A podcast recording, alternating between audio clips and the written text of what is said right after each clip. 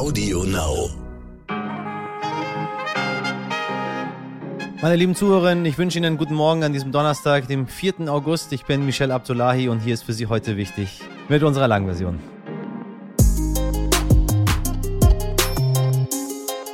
Ja, liebe Leute, ich würde gerne mal was Positives sagen zwischendrin, aber irgendwie, weiß ich nicht, fällt mir nicht so richtig, wenn ich auf die Weltlage schaue, irgendwas ein. Ich wollte sogar heute mal sagen, irgendwie, weiß ich nicht, genießt mal alle da draußen den Sommer, aber irgendwie hört sich das Wort Sommer mittlerweile so ein bisschen wie eine Drohung an. Äh, dann wollte ich sagen, ich hoffe, alle haben schönen Urlaub, sind gut äh, auf den Inseln auf den Balearen, auf Kreta, auf keine Ahnung was, vielleicht auch im Allgäu angekommen. Dann denke ich, oh Gott, Reisen, äh, das hört sich heute alles an wie eine Drohung. Hoffentlich grillen Sie heute was Schönes. Das Wetter ist so gut, hört sich auch alles nach einer Drohung an. Ich weiß es nicht. Es ist alles ein bisschen kompliziert. Wir führen Sie dort zumindest, zumindest mit äh, Sachverstand, mit Wissen und mit Fakten dadurch. Wir recherchieren unsere Themen und präsentieren Ihnen jeden Tag aufs Neue. Interessante, aber auch bizarre Themen. Und das ist das gute Stichwort für was jetzt kommt. Ich zitiere ganz kurz. Die Turbine kann jederzeit geliefert werden. Ja, das sagt Bundeskanzler Olaf Scholz bei einem Termin vor eben jener Turbine. Ja, es geht wieder mal um die wohl berühmteste Gasturbine der Welt, die angeblich so dringend in Russland gebraucht wird, dass man die Gaslieferung schon mal gedrosselt hat, dann wieder hochgefahren und nun wieder auf 20 Prozent reduziert hat ein politisches Spielchen, so scheint es. Ja, und jetzt kommt die bizarre Note in die ganze Geschichte rein. Sie ahnen es schon. Altkanzler Gerhard Schröder, der letzte Woche Wladimir Putin besucht hat, widerspricht dieser These im aktuellen Stern.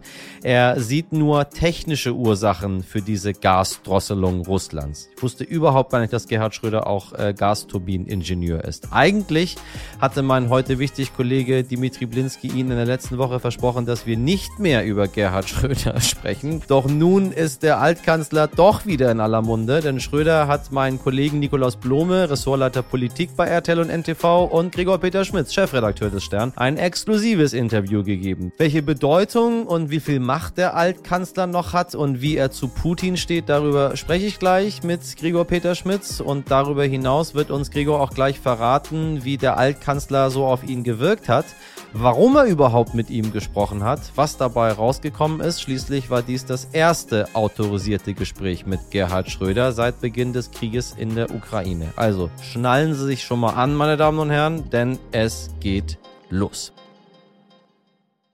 Zuerst für Sie das Wichtigste in aller Kürze. Nach dem Besuch von US-Spitzenpolitikerin Nancy Pelosi in Taiwan fürchtet die Inselrepublik eine See- und Luftblockade durch China. Der Besuch hatte den schon lange schwelenden Konflikt um Taiwan angeheizt, weil China offizielle Kontakte anderer Länder zu Taiwan mit dem sogenannten Ein-China-Grundsatz unterbindet. Demnach ist Peking die einzig legitime Vertretung Chinas. Außenministerin Baerbock hatte die Drohgebärden Chinas nach einem Besuch von Pelosi scharf verurteilt. Peking wiederum protestierte und verbittet sich eine Einmischung in innere Angelegenheiten. Schon in unserer gestrigen Folge 331 haben wir unter anderem über den Tod der österreichischen Ärztin Dr. Lisa Maria Kellermeier gesprochen. Am Mittwoch ist bekannt geworden, dass die Angehörigen von Kellermeier nun doch eine Obduktion wünschen. Die Ärztin war über Monate hinweg von Impfgegnern bedroht worden. Hören Sie also unbedingt rein, wenn Sie die Folge verpasst haben. Genauere Hintergründe zu Dr. Kellermeiers Tod können Sie außerdem in einem Sternartikel nachlesen, den wir in der Folgenbeschreibung für Sie verlinkt haben. Ein dramatischer, tragischer, furchtbarer, hässlicher Fall.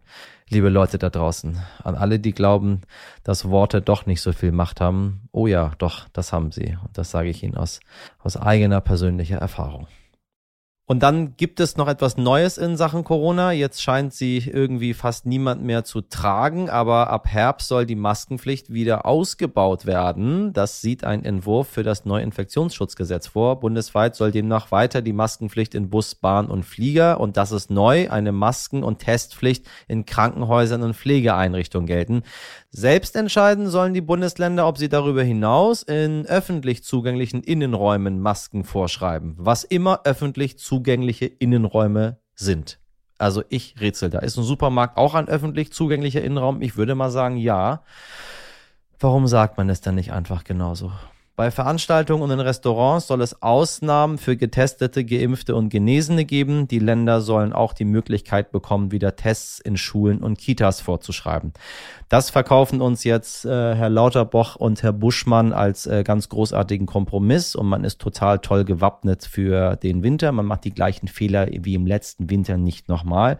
Ich sage Ihnen, wie sich das für mich anfühlt. FDP und Grüne versuchen irgendwie etwas zusammenzuschustern, was beiden Parteien irgendwie irgendwo passt. Und dabei kommt raus maximale Grütze. In den USA geht das Ringen um das Recht auf Abtreibung weiter, das nach einer Entscheidung des obersten Gerichts seit Juni nicht mehr in der Verfassung verankert ist. Kansas war nun der erste Bundesstaat, der seine Bewohner am Dienstag per Referendum für ein weiterhin von der Verfassung geschütztes Abtreibungsrecht hat abstimmen lassen. Ersten Ergebnissen zufolge stimmte eine Mehrheit dafür. Die New York Times sprach am Mittwoch von 58,8 Prozent. Mit dem Ergebnis des Referendums sind Schwangerschaftsabbrüche in Kansas weiter bis zur 22. Woche erlaubt. Damit ist der von den konservativen RepublikanerInnen regierte Bundesstaat nun eine Art Zufluchtsort für Schwangere aus nahen Bundesstaaten wie Missouri, Oklahoma oder Texas geworden, in denen Abtreibung mittlerweile bis auf wenige Ausnahmekriterien verboten sind. Besonders drastische Pläne gibt es im Bundesstaat Idaho. Dort sollen Abtreibungen in fast allen Fällen verboten werden, sogar in medizinischen Notfällen für Schwangere. Das Justizministerium von Präsident Joe Biden hat deshalb nun Klage eingereicht gegen diese Pläne denn die Gefährdung der Gesundheit einer Frau verstoße nach Auffassung des Justizministeriums gegen Bundesrecht. Unter bestimmten Umständen sei ein Schwangerschaftsabbruch nämlich zwingend notwendig, um die Gesundheit einer Frau zu stabilisieren. Das eine Meldung, meine Damen und Herren, ein Wirrwarr an Wahnsinn aus, ja, dem Vorreiter der westlichen Welt. Da sehen Sie mal, wie weit es jetzt gekommen ist. Ich habe Ihnen gesagt, leider habe ich nicht so viele tolle Nachrichten für Sie in dieser Folge. Es ist gewissermaßen klar und einfach, die Turbine ist da, sie kann geliefert werden. Es muss nur jemand sagen, ich möchte sie haben, dann ist sie ganz schnell da.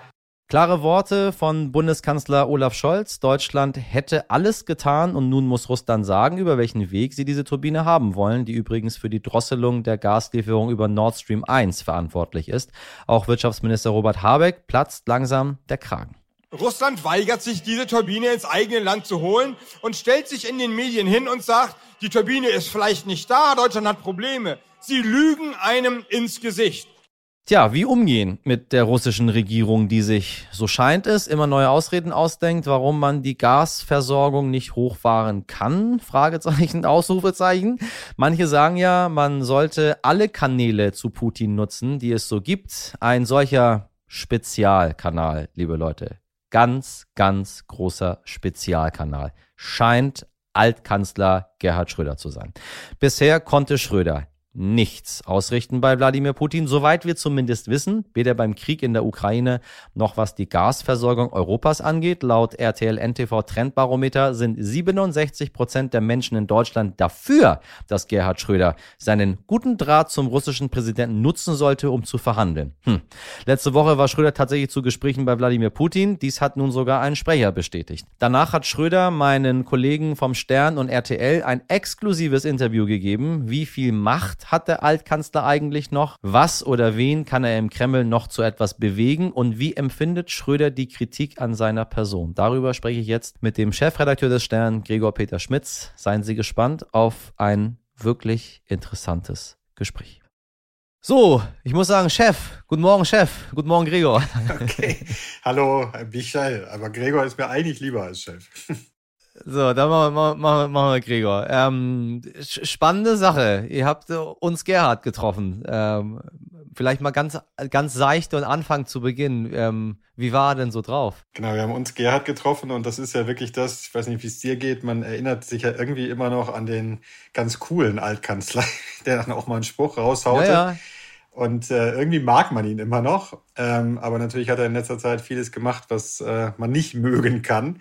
Ähm, und man hat es ihm angemerkt, den Spagat. Also ähm, vor allem am Anfang des Gesprächs, als so der offiziellere Teil war und als er wirklich seine Botschaft loswerden wollte, da war er schon angespannt. Ähm, später wurde es dann lockerer und dann brach wieder mehr der Gerhard Schröder durch, der dann doch auch mal schallend lacht und sich über sich selbst nicht so wichtig nimmt und über andere lustig macht. Aber man erwischt sich natürlich immer wieder beim Gedanken, hm, naja, also von Putin könnte sich jetzt trotzdem mal distanzieren.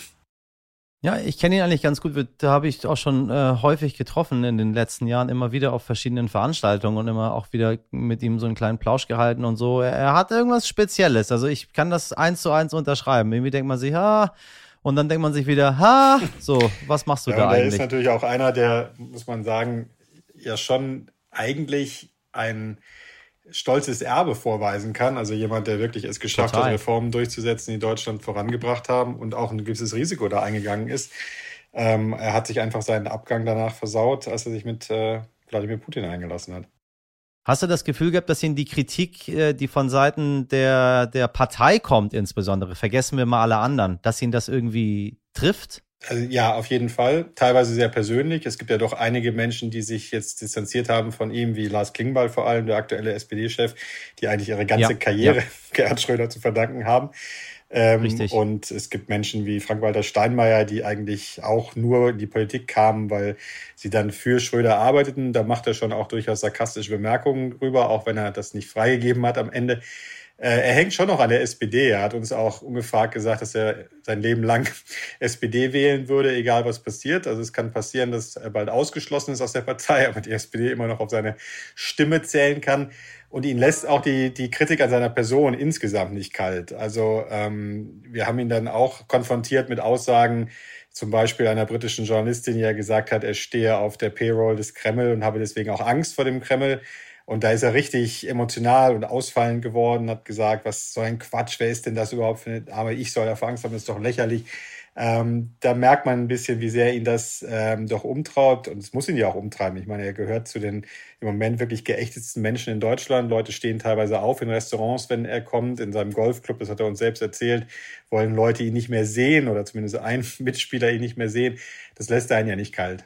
Ich meine, du sprichst es selber an. Äh, wer ist Gerhard Schröder? Ich meine, Gerhard Schröder war Bundeskanzler, das in Ehren, aber heute ist Gerhard Schröder keine politische Figur mehr. Er hat keinerlei Funktion in diesem Land. Ähm, er ist Altbundeskanzler. Er ist jetzt mal sehr salopp formuliert, einfach irgendwer, ist einer von 80 Millionen. Welche Rolle spielt das? Also warum, warum trifft man ihn überhaupt? Warum, äh, warum interviewt man ihn? Warum gibt man ihm überhaupt die, die Bühne? Ja, das ist auch durchaus äh, kontrovers diskutiert worden. Also in sozialen Medien heute ist die Frage auch oft aufgeworfen worden, gibt man ihm eine zu große Bühne? Wir haben das durchaus auch diskutiert bei uns. Ähm, ich ja. glaube aber, dass es wirklich ähm, wichtig ist, äh, ihm die Gelegenheit zu geben, äh, seine Gründe darzulegen. Wenn Sie das Interview, wenn ihr das Interview ja. lest, seht ihr, dass es auch sehr kritisch geführt ist. Aber natürlich weißt du auch, es gibt durchaus Menschen, die ähm, diese Gedanken ja vertreten und sagen, ach, da hat der Gerhard doch einen Punkt, ja, oder der Putin hat doch einen Punkt. Und ich glaube, es ist wichtig, ähm, das kritisch zu hinterfragen. Noch dazu, und ich meine, da kommt der Journalist auch durch, Gerhard Schröder ist schon wirklich eine absolute Figur der Zeitgeschichte. Ja. Es gibt nicht viele Kanzler, es gab nur acht in der äh, Geschichte, es gibt nur noch zwei lebende Altkanzler, also nur noch äh, Angela Merkel äh, und Gerhard Schröder. Und alleine nachzuvollziehen, was treibt so ein Mann? Äh, Verstehe. Äh, sehenden Auges geht er jetzt auch in den gesellschaftlichen Untergang. Er könnte ja jederzeit sagen, es ist ein Angriffskrieg, äh, ich sage mich von Wladimir Putin los, ich lege alle Ämter nieder. Also auch da wieder zu sehen, da ist jemand durchaus auch so störrisch, äh, sagt dann ja auch so Sätze wie, ich springe noch nicht über jedes Stöckchen, das sie mir hinhalten, äh, wie man ihn früher auch kannte. Ähm, das ist einfach sehr, sehr spannend und ich glaube, es gehört zu unserer Aufgabe als Journalisten, ähm, auch Menschen zu befragen, mit denen wir nicht unbedingt einer Meinung sind. Das finde ich einen sehr wichtigen und guten Punkt. Also ähm, ich hätte das, glaube ich, genauso gemacht äh, und dieser Punkt mit einer Figur der Zeitgeschichte und äh, einer der beiden noch lebenden äh, AltkanzlerInnen, das ist schon ein Punkt. Also sich mit so einem Menschen zu unterhalten und zu gucken, was macht er und die Debatte zeigt ja, wie unfassbar es die Republik prägt. Also wenn es alles völlig irrelevant wäre, würde auch kein Hahn danach krähen. Äh, ähm, und man würde sich überhaupt nicht um ihn, um ihn kümmern, was der Mensch dort macht. Wenn ich einen Punkt noch ergänzen darf, es ist wirklich interessant zu sehen, also Gerhard Schröder ist schon unbestritten, egal was man sonst von ihm hält, einer der erfolgreichsten Wahlkämpfer der Bundesrepublik gewesen. Ja, er hat mehrere Wahlkämpfe wirklich persönlich gedreht. Und du merkst es im Gespräch irgendwie jetzt auch noch. Also wenn er zum Beispiel die Energiekrise spricht, dann sagt er selber, naja, da möchte ich im Herbst nicht in der Haut von den Verantwortlichen stecken, wenn er die Nebenkostenabrechnungen bei den normalen Leuten hochgehen. Und wir haben interessanterweise für RTL und Stern ja jetzt eine, eine Forsa-Blitzumfrage gemacht, direkt danach, ob die Leute es zum Beispiel gut finden oder nicht, dass Gerhard Schröder sich da noch einbringt. Ja. Und ich war selbst ein bisschen überrascht, dass eine klare Mehrheit sagt, ja, das Finden ist eigentlich gut. ganz gut, ja, dass man zumindest mit ihm spricht. Äh, ich teile die, das nicht unbedingt, aber ich glaube, dass es Strecken dieses Interviews gibt, wo schon klar wird, dass äh, Gerhard Schröder nah am Volk dran ist oder am einfachen Bürger. Ähm, und die Diskussion könnte ja noch viel schwieriger werden, wenn in zwei, drei Monaten äh, die Lage vielleicht noch schwieriger ist. So, jetzt war er ja in Moskau letzte Woche, angeblich im Urlaub zu machen. Nicht zum Urlaub, nicht zum Urlaub. Das hat ihn sehr gefuckt. Wirklich? also ich bitte dich, der hat doch, also welcher Mensch, also viele Menschen fahren sicher nach Moskau, um Urlaub zu machen, ähm, aber es hat schon alles ein, Geschmäckle und ist auch ein bisschen bizarr. Also ganz ehrlich, was, was hat er da wirklich gemacht? Lustigerweise war das einer der Anlässe, warum er jetzt das Interview geben wollte, weil ihn das so genervt hat, dass äh, geschrieben wurde, er sei da im Urlaub. Denn er stellte gleich am Anfang klar, er hatte ja einen Kollegen von äh, NTV RTL da getroffen. Oder Aha. Der ist zufällig in den, der ist zufällig in den reingelaufen und dann hat äh, der natürlich gefragt, was machen Sie denn hier, Herr Schröder? Und dann hat der Schröder gesagt, ja, Urlaub und fand das unglaublich witzig, wie er uns das erläuterte und Aha. hat sich wahnsinnig aufgeregt, dass dieser Journalist so blöd sei, das dann wirklich für bare Münze zu halten. Es ist doch klar, dass es nur ein Scherz gewesen sei und natürlich sei er für wichtige Energiegespräche da okay, gewesen. Ich nehme alles zurück. Mittlerweile wissen wir ja, was er dort gemacht hat. Unter anderem wirklich Wladimir Putin wieder getroffen. Äh, der Kreml hat heute ja auch bestätigt, dass er dort war. Ähm, und Gerhard Schröder stellt es so dar, als ob er mal gucken wollte, warum kommt denn jetzt kein Gas? Äh, erstaunlicherweise ja. ist er aber dann genau mit der Lesart des Kreml wiedergekommen. Ähm, also das hat er gemacht in Moskau. Ich habe ein bisschen das Gefühl, er ist mit einer noch dolleren Lesart des Kreml gekommen. Als ich äh, die Versatzstücke gelesen habe, die im Internet rumwaberten und dann das mir alles ganz genau angeschaut habe, dachte ich mir so, okay, das muss ich jetzt, muss ich jetzt sehr, sehr genau durchlesen. Vielleicht wurde da irgendwas ausgelassen. Am Ende dachte ich mir so, nee, jetzt in seiner Gesamtheit, wenn ich das lese, denke ich mir so, äh, wow, also das ist ja Propagandamaschinerie at its best. Entweder ist Gerhard Schröder, tut mir leid, einfach ein bisschen blöde oder er hat ein unglaubliches Kalkül. Das musst du mir jetzt erklären, weil das, was er da erzählt hat, die Turbine, ähm, das ist so ein bisschen Medien gemacht, dann ist es gar nicht so wirklich äh, ähm, äh, zu reparieren. Man muss mal gucken, was draus wird. Nein, nein, da ist alles richtig und Putin weiß von nichts. Tut mir leid, das glaube ich ihm nicht. Er, er, hat, er hat natürlich wirklich ähm, da wieder eine neue, also er, hat schon in ein Wespennest gestochen, weil es gab ja auch einen Grund, warum Olaf Scholz zum Beispiel heute in Mülheim war, um diese Turbine Richtig. anzuschauen. Ähm, also, dass die dort war, äh, das wollten die, den Eindruck wollten jetzt die Deutschen, dass sie das verzögern, natürlich auch schnell äh, ausräumen. Aber natürlich ist es völlig richtig, das sind äh, Punkte, die äh, Wladimir Putin eins zu eins so macht. Äh, auch deswegen, weil du gefragt hast, warum führt man so ein Interview, hat es, glaube ich, schon seine Berechtigung, weil wir können nicht Wladimir Putin treffen und äh, niemand von uns hat, kann da an diesem legendären langen T äh, Tisch Platz nehmen. Äh, Gerhard Schröder kann das. Ähm, und auch wenn man natürlich das sehr kritisch sehen kann, dass er an vielen Punkten das eins zu eins wiedergibt, ja auch zum Beispiel bei der Frage, ähm, ob Russland sich umsingelt fühlt, ähm, ob es äh, Ängste geschürt wurden vom äh, Westen, die, auf die die Russen nur geantwortet haben. Äh, da muss man sagen, ist das schon sehr, sehr stark Putin. Gewisses Interesse, wie dieser Mann im Kreml tickt, der so einsam ja auch zu sein scheint oder so isoliert zu sein scheint, äh, ist natürlich schon dabei. Deswegen äh, muss man Gerhard Schröder an manchen Stellen fast dankbar sein, dass er es so klar offenbar ausspricht, was Putin sagt, weil wir damit auch besser verstehen, was eigentlich in Putins Kopf vorgeht. Also man hat eigentlich indirekt ein Interview mit Putin geführt, weil er das weitergegeben hat. weißt du, es, es, es gab ja den großartigen Peter Scholl-Latour äh, und er war ja großer, großer Iran-Kenner oder großer Nahost-Kenner, aber insbesondere auch am Iran. Und immer wenn er wiederkam aus seinen Reisen und den Iran beschrieben hat, äh, haben alle gestaunt und gesagt, wunderbar, da ist endlich jemand, der hat, der hat Verständnis dafür, der weiß, was die Leute dort wollen, der hat Kontakt zu der Regierung. Und unser eins als Iraner saß da und dachte sich so, na wunderbar, so, das glauben die Deutschen tatsächlich, was ihnen Scholl-Latour da erzählt. Wie ist es mit Schröder?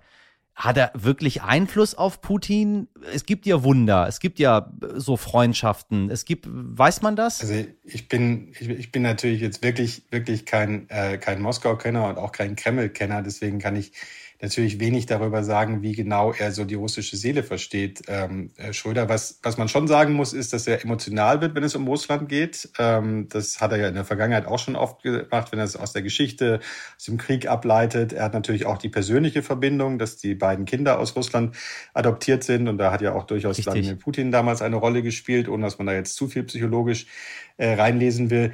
Ich glaube gar nicht, dass Schröder jetzt seine eigene Rolle total überschätzt. Also zwischendurch sagt er dann schon, natürlich müsste die Vermittlung erfolgen durch jemanden wie Erdogan oder dann am Ende sogar durch Joe Biden. Ich glaube schon, natürlich, Wladimir Putin wird ihn höflich bis freundschaftlich behandeln und natürlich schmeichelt das auch einem ja durchaus eitlen äh, Altkanzler ähm, jetzt irgendwie zu glauben, dass er als Privatperson, die er ja, wie du gesagt hast, nur noch ist, noch dazu eben eine, die wirklich am Ende auf der Payroll des Kremls steht, dass Putin, der sich sonst gar nichts gefallen lässt, jetzt von so jemandem sagen lässt, hey, komm, überleg noch mal, ob das wirklich eine gute Idee war, das bezweifle ich doch sehr, sehr stark. Äh, sag mal, wie steht es jetzt um die Verhandlungen? Wie steht es um die Lösung zwischen Kreml und Ukraine? Hat er dazu irgendwas gesagt? Weil ich meine, er ist ja ein Mensch, der immer weit in die Zukunft geschaut hat und er hatte mit vielem ja, mit vielem hat er nicht recht, mit vielem aber auch nicht Unrecht gehabt.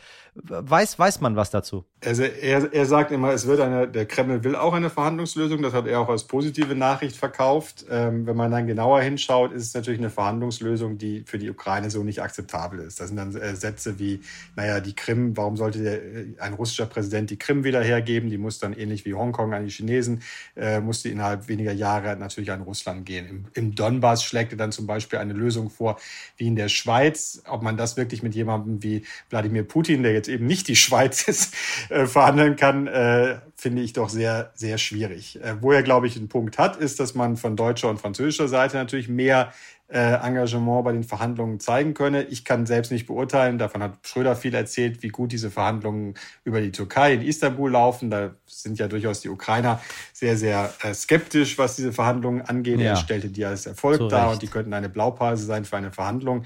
Nur er hat selber angesprochen, als er meinte, warum verunglimpft man das immer als Diktatfrieden? Äh, ja, man verunglimpft es von ukrainischer Seite aus meiner Sicht als Diktatfrieden, weil es das ist, ja, weil äh, eben viel diktiert würde von der anderen Seite. Deswegen ist das, was er da ähm, als Friedensplan äh, präsentiert, so aus meiner Sicht nicht umsetzbar. Hast du das Gefühl, wenn ich dir jetzt so zuhöre, würde ich ein bisschen sagen, er lässt sich von Putin instrumentalisieren? Hast du das Gefühl, dass das passiert oder dass da Kalkül dahinter ist, Wissen? Naja, also ich meine, Putin, Putin muss natürlich schon einen Grund haben, warum er Gerhard Schröder immer wieder trifft. Ne? Also er könnte ja auch einfach sagen, Mann, der Mann ist mir jetzt auch lästig geworden und ich gebe ihm gar keinen Kreml mehr. Das meine ich. Also, Vielleicht mögen die sich einfach. Ich, ich, glaube, ich glaube wirklich, dass sie sich mögen. Ich glaube, es ist schon eine, eine ernsthafte Freundschaft und Politiker, also ich meine, früher, ich will jetzt nicht zu viel Psychologie spielen, aber Gerhard Schröder hat man manchmal mit so einem einsamen Wolf verglichen, der dann immer wieder die nächste Ehe hat und so weiter, aber relativ wenig enge Freunde. Ich habe das Gefühl, dass Putin ihm, eben schon als Person wichtig ist. Ähm, und das kann ja umgekehrt genauso sein, ohne dass ich jetzt Putin kenne. Insofern muss es da irgendeine Verbindung geben. Ob Putin jetzt wirklich sich genau überlegt, jetzt erzähle ich dem Gerhard mal das und der trägt das dann in die deutsche Öffentlichkeit, glaube ich schon deswegen nicht, weil zum Beispiel die Entscheidung von Schröder uns jetzt ein Interview mit einem Wortlaut-Interview zu geben, wirklich sehr kurzfristig und sehr spontan von ihm geschah. Ich glaube nicht, dass da jetzt irgendwie der Masterplan des Kreml hintersteckt. Das platzieren wir jetzt so und dann ist er immer im Stern und dann, dann geht's los. Wäre schön, wenn, wenn sie uns so viel Einfluss zutrauen würden, aber ich glaube, so war es nicht. Habt ihr herausfinden können, warum er sich von Putin nicht distanziert? Wir haben ihn sehr deutlich gefragt, also auch äh, gesagt, das wäre doch die Gelegenheit, sich moralisch sicher zu verorten. Es ist natürlich sehr, sehr spät, aber er könnte trotzdem jetzt sagen, ja, Schluss, für mich ist eine rote Linie überschritten. Er, seine Argumentation ist, das bringt niemandem was, ähm, wenn ich mich entschuldige. Man muss auch sagen, dass der Satz mea culpa ist nicht mein Ding. Gerhard Schröder schon immer begleitet hat. Das war jetzt wirklich nie sein Ding, äh, sich äh, groß in Asche zu werfen, so wie es äh, manche andere Politiker, auch SPD-Leute, äh, gemacht haben. Und am Ende kommt es immer wieder darauf hinaus, dieser Satz, vielleicht kann ich doch noch nützlich sein. Also wenn ich diesen Gesprächskanal offen halte, nützt mir das mehr oder nützt uns das allen, ich glaube, so überhöht denkt das schon, äh, mehr, als wenn man da jetzt einfach alles abbricht. Ich meine, er fordert immer noch eiskalt, dass Nord Stream 2 ähm, ähm, in Betrieb genommen wird. Es hat Gründe, die wir alle kennen, warum Nord Stream 2 nicht in Betrieb genommen wird. Ist ihm das egal? Interessanterweise ist das, glaube ich, einer der Punkte, wo er wieder nah am, an der an Volkesstimme ist. Ja? Also in dieser Umfrage, die wir gemacht haben, ist das zum Beispiel etwas, was durchaus auch auf viel Zustimmung äh, stößt. Also jetzt nicht Nord Stream 2 ganz normal in Betrieb zu nehmen, aber zum Beispiel das Gas, das noch in der Pipeline ist, äh, zu verwenden und jetzt in dieser Notlage äh, auch einzusetzen. Also da scheinen die Deutschen doch relativ pragmatisch zu sein. Ähm, und ich glaube auch, dass das eine der Fragen wird, die in den nächsten Monaten auf uns zukommen könnten. Ja, dann wird es durchaus einige geben, die sagen, na komm, bevor wir hier irgendwie ähm, die Leute in den Ruin treiben und viele Haushalte gar nicht mehr ihre Gasrechnung bezahlen können, wollen wir da nicht diese andere Pipeline aufmachen. Also das äh, ist eine Diskussion, glaube ich, die kommt. Ähm, trotzdem, natürlich ist Gerhard Schröder ultimativ befangen. Er steht eben auf der Gehaltsliste. Das darf man in dem Ganzen nie vergessen. Zum Schluss die Frage aller Fragen. Wir haben ja über, über die andere Altkanzlerin gesprochen, die es auch noch gibt, die Putin auch sehr gut kennt, die immerhin 16 Jahre mit ihm zu tun hatte, ähm, die auch eine ganze Menge mit Putin verbindet. Ähm, warum hat man die nicht interviewt? Will sie nicht? Kann sie nicht? Soll sie nicht? Also ich würde Angela Merkel, wenn du mir jetzt sagst, würde ich jetzt sofort alles stehen und liegen lassen und Angela Merkel interviewen. Sie will halt nicht. Ja. Das muss man, muss man sagen. Äh, Gerhard Schröder wollte auch lange nicht. Jetzt wollte er zum Glück. Aber wenn Angela Merkel das jetzt hier hört und sich überlegt, ob sie nächste Woche auf dem Cover sein will, sofort, ja, sehr gerne. Ähm, aber Scherz beiseite, eine Sache ähm, fand ich eigentlich ganz interessant, den Gedanken. Man könnte ja sogar überlegen, ob die beiden Lebenden, also die Altkanzlerin und der Altkanzler, die beide in der Tat, da hast du ja völlig recht, viel mit Putin verbindet und die beide ja zumindest Von sagen Anfang müssen, ist nicht so gut läuft. Wie wäre es, wenn die beide zusammen mal nach Moskau reisen ähm, und Putin treffen? Es wird, also ich halte es für extremst unwahrscheinlich, dass es passiert. Ähm, aber es kam, war so ein Gedanke, der mir während des Gesprächs kam. Ähm, aber um deine Frage zu beantworten, ja, ich würde sofort Angela Merkel interviewen. Sie hat sich nur im Moment entschieden, gar nichts mehr zu machen. Und ich glaube, dass Wladimir Putin sich überhaupt nicht dafür interessiert, was andere Menschen so sagen, sondern er macht das, was er will. Das haben so Machthaber an sich, habe ich so ein bisschen die Erfahrung gesammelt, die, die, die, lange an der Macht sind. Die das ist ihr, ihr ja, wenn du vom ja, das Chef ist ihr, das ist ihr Ass. so, das können sie ich, ich einfach. Sie sagen, ich, ich interessiere ich glaub, mich dass nicht. niemand an ihn rankommt und das wahrscheinlich auch die Lage verschärft hat, also dass er jetzt seit einem Jahr ja auch eigentlich so gut wie isoliert ist oder seit zwei Jahren wegen Corona. Ähm, und ich glaube auch nicht, dass es noch viele Leute gibt, auf die er hört. Ich bin gespannt, welche, welche Debatte jetzt durch das Interview ausgelöst wird. Und ich bin auch gespannt, was uns Gerhard noch so präsentiert. Ich glaube, das ist noch nicht vorbei. Da ist noch äh, die eine oder andere Sache, glaube ich, noch zu erwarten. Weil ich glaube, dass dieser Krieg noch einen Moment leider, leider dauern wird. Absolut. Vielen Dank, Michael. Hat mich sehr gefreut. Gregor, ich danke dir sehr für das Gespräch. Und wenn Sie sich jetzt fragen, warum höre ich denn keinen einzigen Ton von uns Gerhard? Schließlich machen wir Podcast hier. Tja, der Altkanzler ist ein bisschen eitel und möchte nicht, dass man seine knarzende Stimme hört. Ich glaube, ich schreibe ihm nochmal. Vielleicht hat er ja doch Lust. Ich wusste ja, dass seine Stimme knarzig ist. Das gesamte Interview lesen Sie im ganz frischen Stern von heute oder bei Stern Plus.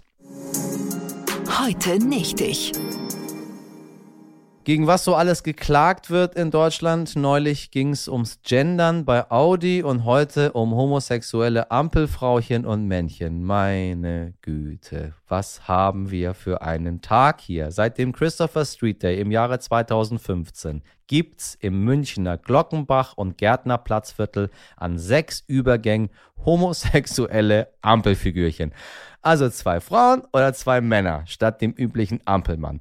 Sie stehen für Toleranz und sie stehen für Offenheit. Bravo, München. Wirklich bravo. So einfach, so schön. Doch ein Münchner stört sich an diesen sechs von insgesamt 1100 Ampeln in der Stadt und reichte Klage ein. Der Bayerische Verwaltungsgerichtshof hat die Klage abgewiesen, weil nicht klar wurde, an welcher Stelle die Rechte des Mannes denn eingeschränkt werden. Der Münchner Oberbürgermeister Dieter Reiter sagte dazu, ich freue mich sehr über die jetzt endgültige Abweisung der Klage. München ist weltoffen, vielfältig und tolerant. Genau dafür stehen auch die Ampelpärchen. Wobei man ist eigentlich immer weltoffen, vielfältig und tolerant, wenn es die Bevölkerung auch mitträgt. Es nur zu sagen, lieber Dieter Reiter, reicht meistens nicht aus. Also da muss noch anscheinend eine ganze Menge gemacht werden. Ich glaube nicht, dass der Mann der Einzige dort ist, der sich daran stört. Trotzdem habe ich dem schönen Statement nichts mehr hinzuzufügen, außer dass ich jetzt langsam verstehe, warum die Gerichte in Deutschland so überlastet sind, weil sie sich nämlich auch noch mit Ampelfigürchen und Genderfragen beschäftigen müssen.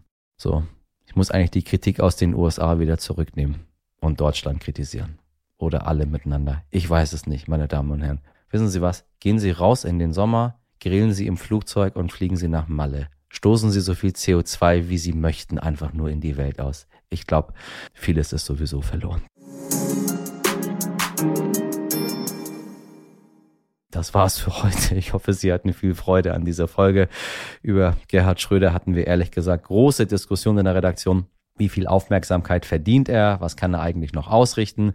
Und wenn er kann, warum hat er bisher noch nichts bewegt? Falls Sie auch eine Meinung dazu haben, dann steigen Sie gerne ein in die Diskussion. Heute wichtig, jetzt stern.de ist die richtige Adresse dafür. Die Meinung von Gregor Peter Schmitz und von mir kennen Sie dazu ja mittlerweile. Wir sind gespannt, was Sie so dazu sagen. In der Redaktion heute für Sie im Einsatz mit diesen extrem hohen Temperaturen, die wir hier bundesweit haben. Mirjam Bittner, Dimitri Blinski, Laura Chapo und Jennifer Heinzel. Produziert wurde diese Folge von Andolin Sonn. Morgen ab 5 Uhr bin ich wieder für Sie da. Bis dahin machen Sie was aus diesem in Teilen Deutschlands immer noch sehr heißen Donnerstag. Ihr Michel weiß nicht, was er heute noch macht. Vielleicht mit dem SUV einfach in der Gegend rumfahren aus Prust Abdullahi.